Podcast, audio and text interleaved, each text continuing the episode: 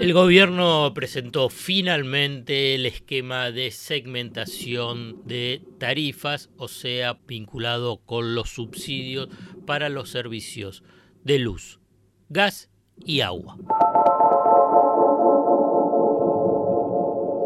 ¿Cómo saber si la información económica te oculta lo importante? ¿Qué es lo relevante y qué es lo accesorio? ¿Qué hay debajo de una superficie en la que solo se ven dudas, miedos e incertidumbres?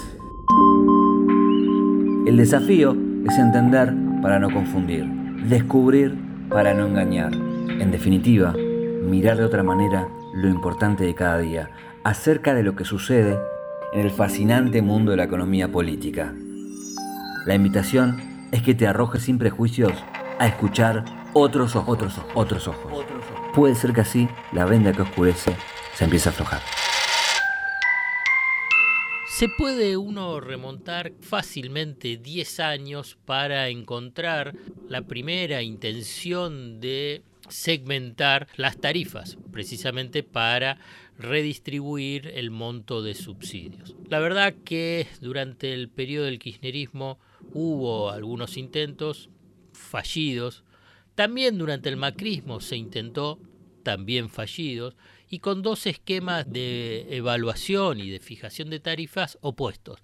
El kirchnerismo con casi un cuasi congelamiento y con el macrismo con tarifazos totalmente desproporcionados, imposibles de pagar, totalmente fuera del alcance del eh, presupuesto de la mayoría de los hogares. Dos extremos. Ahora bien, durante el gobierno de Alberto Fernández se planteó la idea de también empezar con la segmentación. Aquí hubo una intensa, intensísima interna al interior de la coalición de gobierno sobre qué hacer y finalmente no se avanzaba. Cuando ya la crisis política llevó al gobierno al punto de la implosión, hubo cambios políticos, el desembarco de Sergio Massa al Ministerio de Economía, igual lo que ya todos saben y conocen respecto a la resolución de esta crisis. Y entonces, a partir de ahí se avanzó en un esquema de segmentación de tarifas.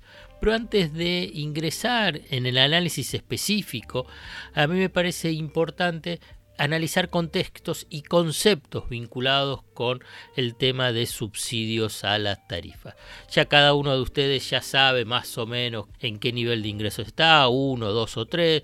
El, el nivel 1, que es el de altos ingresos, es el que no se anotó en el registro. El nivel 2 es el medio donde va a haber tope eh, de consumo con subsidio y a partir de ahí van a tener tarifas plenas, por ejemplo en luz hasta 400 kilowatts y 500 kilowatts donde no haya acceso al gas y después el nivel 3 es la de los de ingresos medios bajos y bajos y tarifa social donde se mantienen eh, los subsidios. Ahora bien, a mí me parece importante algunos conceptos.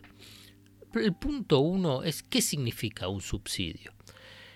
Y, la verdad que, eh, dada la crisis fiscal y que eso deriva en una crisis cambiaria, que eso después se traduce en niveles de inflación elevados, todo eso en el marco de una economía bimonetaria, hace que los subsidios estén en el foco de atención más vinculado con el tema fiscal en el sentido de la necesidad de bajar el gasto público por esa secuencia que yo te mencioné, fiscal, cambiaria e inflación en una economía bimonetaria con escasez relativa de divisa, con muy pocos dólares en el Banco Central. Entonces dice, bueno, hay que bajar los subsidios.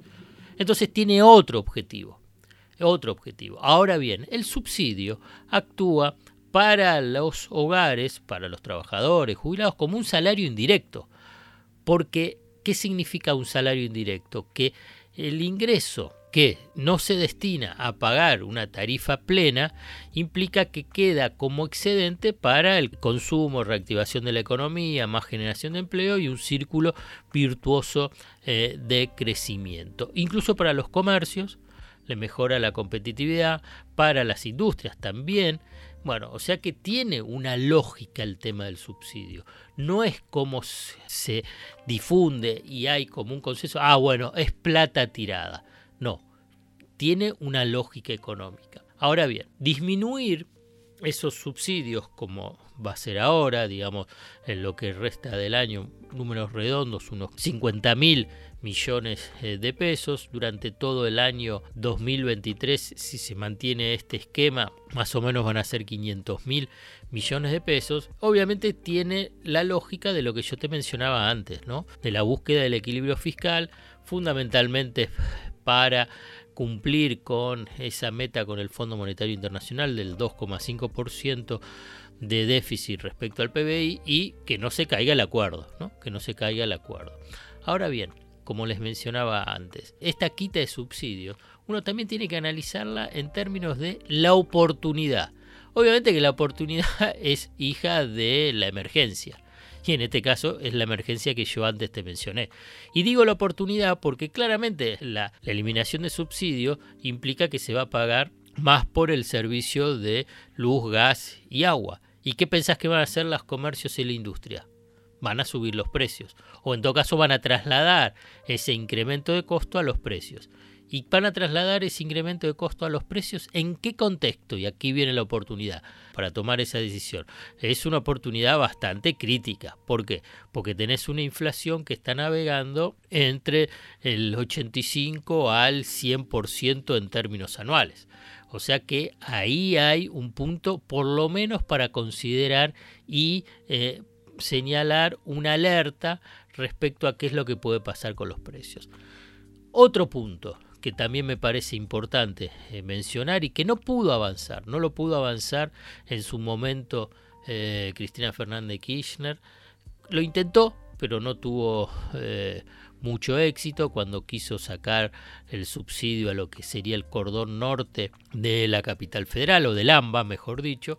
Eh, el macrismo no, lo, no, no buscó discriminar por niveles de ingreso en forma consistente. Claramente hay un sector de la población que puede pagar esa tarifa plena y no lo afecta no lo afecta el tema del consumo, eso es lo que yo les mencionaba antes como ingreso indirecto, digamos, eh, es marginal dentro de ese ingreso disponible que tiene ese sector, sector social. O sea que la eliminación de, esos subsidios, de los subsidios a ese sector socioeconómico avanza sobre la equidad. Avanza sobre la equidad en términos positivos. Ahora bien, el tema, ¿qué es lo que va a pasar con el sector medio? Me parece que ahí puede generarse conflictos, puede generar situaciones de muchísima tensión. Y me parece que esto es un punto central para que pueda ser analizado por el gobierno y mi sugerencia, que es simplemente una sugerencia desde un pequeño espacio como este y de otros que tengo de difusión, es que el gobierno tiene que abrir una, varias, mejor dicho, ventanillas para escuchar reclamos reclamos y atender situaciones particulares que se pueden presentar en ese sector medio.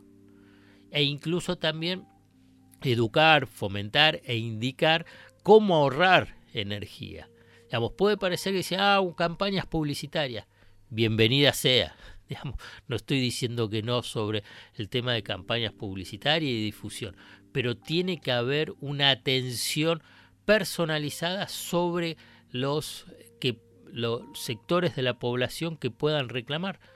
Y me parece que eso es fundamental precisamente para adelantarse a futuras tensiones que se pueden dar precisamente cuando empiecen a llegar eh, las facturas. Es un tema muy sensible, es un tema muy sensible el tema de las tarifas de luz, gas y agua.